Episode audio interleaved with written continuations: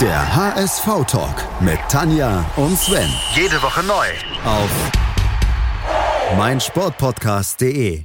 24 Tage. 24 Türen. 24 Trainer. Der HSV-Kalender mit Tanja. Und Sven. Ihr hört den HSV-Talk auf meinsportpodcast.de. Und der HSV-Kalender öffnet für euch die 17. Tür und sie knurrt etwas, Tanja. Ja, da verbirgt sich der gute alte Hüb Stevens dahinter, auch Knurrer von Kergrade genannt. Darauf wolltest du doch hinaus, oder Sven? Wie du darauf gekommen bist, es wird mir ewig ein Rätsel bleiben, aber natürlich wollte ich das, obwohl er ja aus Sittard stammt und darauf auf mehreren PKs wieder verwiesen hat, wenn er mal wieder als Knurrer von Kergrade, weil das so schön klingt, betitelt wurde. HSV-Trainer war er. Ja, von 2007 an hat er von Thomas Doll übernommen als Tabellenletzter und war nicht ganz unerfolgreich, würde ich so sagen. Äh, überhaupt nicht. War, hat den UI Cup gewonnen oder sich dafür qualifiziert, dann diesen gewonnen und dadurch noch den UEFA-Pokal äh, Zugang geschafft oder die Qualifikation geschafft. Und es war der letzte UI Cup, der jemals ausgespielt wurde. Deswegen sind wir immer noch aktiver UI Cup-Sieger muss man sich mal auf der Zunge zergehen lassen. Aktiver hm. UI Cup Sieger. Sieger. Und ja, und das in Liga 2. Ja. Ja, wie, wie, wie war Stevens? Stevens, ich verbinde da sehr viel Beton mit, von, mit dem Namen. Mhm, das war defensiv sehr stabil, um es mal so auszudrücken. Das war auch noch die Zeit von Basti Reinhardt, oder? Ich glaube ja. Der da auch dann alles weggeköpft hat alles zusammen. weggebolstert. Mit Joris Matheisen. Das war so zwischendurch wirklich die beste HSV-Abwehr, die man seit langem gesehen hat. So rein von Ergebnissen her, weil die ja. dann irgendwie mit 17 Gegentoren aus der Saison rausgegangen ist oder sowas. Irgendwie. Auf jeden Fall, es war dieser Satz, die Null muss stehen. Äh, verbindet jeder HSV-Fan eigentlich noch mit Hüb Stevens. Da muss man gar nicht viel zu sagen er hat es geschafft. Defensive fing dann erstmalig schon mit dem vordersten Stürmer an, die sich alle zurückgezogen haben bei gegnerischem Ballbesitz und das irgendwie in einer stabilen Formation so geschafft haben, dass sie auch wirklich wenig zugelassen haben. Und gerade in dieser, dieser ersten Saison war das schon nicht immer sehr schön anzusehen, aber so erfolgreich und die, diese Kehrtwendung von diesem deutschen Hurra-Fußball ja äh, mit, mit, mit, mit ohne Blick nach hinten. Äh, es war dann natürlich schon sehr prägnant. Ne?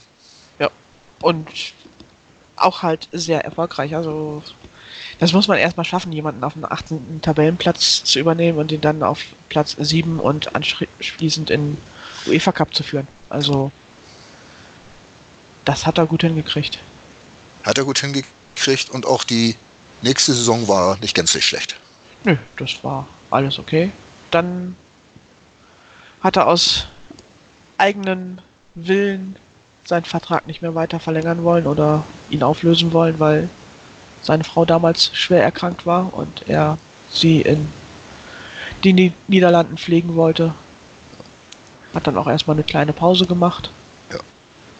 Bevor er dann diverse ja, weitere Stationen ziemlich schnell bei PSW Eindhoven.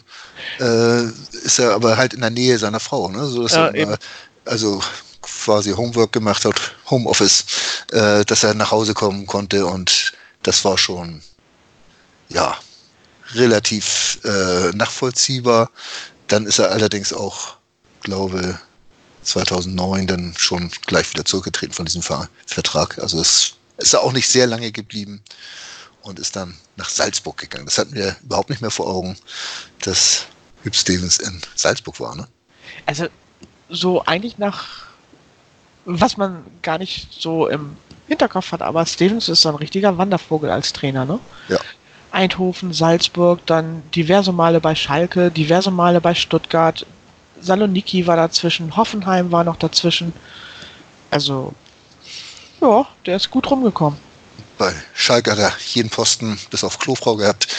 Äh, Also weißt auch im Aufsichtsrat und äh, ich weiß es nicht, ob er nicht das vielleicht auch nochmal gemacht hat, aber sonst hat er so ziemlich alles da gemacht. Ist natürlich auch mit dieser, mit dieser Eurofighter-Generation so stark verbunden, dass er da auch, hm, naja, in den Herzen der, der Fans immer ein, eine Rolle spielen wird.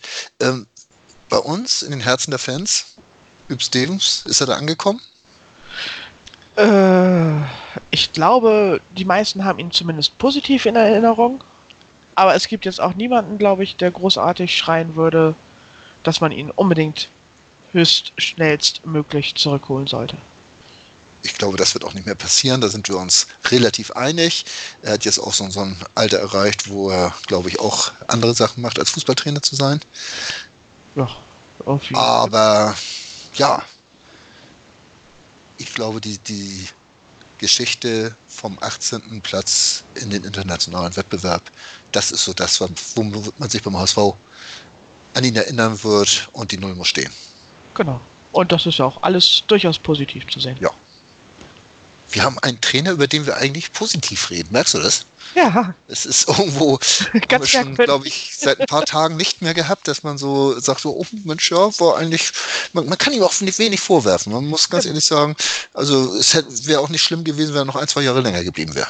Ja, war alles aber fair. genau. Ich keine glaub, hat auch, Erscheinung. Hat er damals rechtzeitig schon gesagt, dass er aufhören wird? Ja, ja, schon ein halbes Jahr vorher.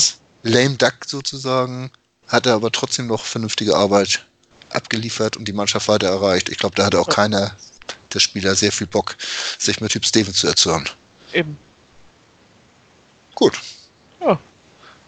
Dann wollen wir mal gucken, mit welchem Trainer wir uns morgen erzürnen. Ob wir es überhaupt müssen. Ah, seid gespannt. Wir sind's. Tschüss. In rund 40 Folgen habt ihr mich jetzt schon sagen hören, I want to tell you about the Beatles. Ich habe euch die Geschichten zu ihren Alben und ihren Songs erzählt, euch ihre wichtigsten Wegbegleiter und Vertraute vorgestellt und natürlich die Orte, die für die Bandgeschichte eine wichtige Rolle spielten. Habt ihr die drei bisherigen Staffeln schon durchgehört? Nein? Na, worauf wartet ihr dann noch? Rein in den Podcatcher eurer Wahl und einfach mal losgehört. Und folgt gerne auch unserem Instagram-Kanal iwtty-Beatles Podcast. Moin. Moin. Hast das Spiel gesehen? Ja. War ganz gut, ne? Der HSV-Talk mit Tanja. Das ging mir sowas von auf den Sack. Und Sven. Ganz provokant gefragt, mit Adler, wenn wir abgestiegen? Analysen. Ich sehe das durchaus positiv. Hintergründe. Mit dieser Ausgliederung unterwirft sich die Fußball AG dem Aktienrecht. Und offene Worte. Das war einfach nicht schön. Ich will sowas nie wiedersehen. Der HSV-Talk auf meinsportpodcast.de